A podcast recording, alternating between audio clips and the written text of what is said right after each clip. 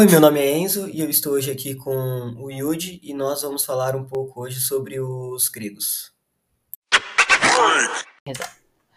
Colônias e comunidades gregas foram historicamente estabelecidas em vários pontos do Mediterrâneo, mas o povo grego esteve sempre centralizado em torno do mar Égeo, onde a língua grega tem sido falada desde a antiguidade.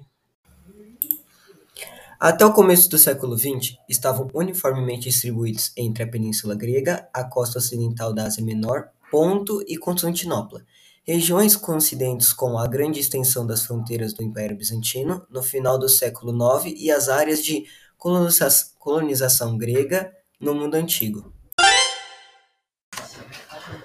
Como consequência da Guerra de Turco de 1919 a 1922, em 1923 uma troca populacional em larga escala aconteceu entre a Grécia e a Turquia. Transferiu e confirmou os gregos étnicos quase inteiramente dentro das fronteiras do moderno Estado grego.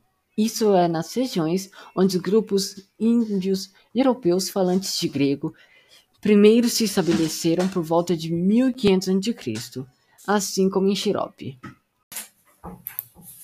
Outras populações de gregos étnicos podem ser encontradas do sul da Itália ao Cáucaso e comunidades dispersas em vários países. Hoje, a grande maioria de gregos pertence, pelo menos nominalmente, à ortodoxia grega.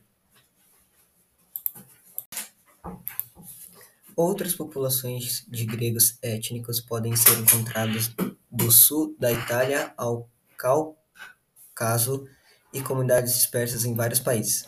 Hoje, a grande maioria de gregos pertence, pelo menos nominalmente, à ortodoxia grega.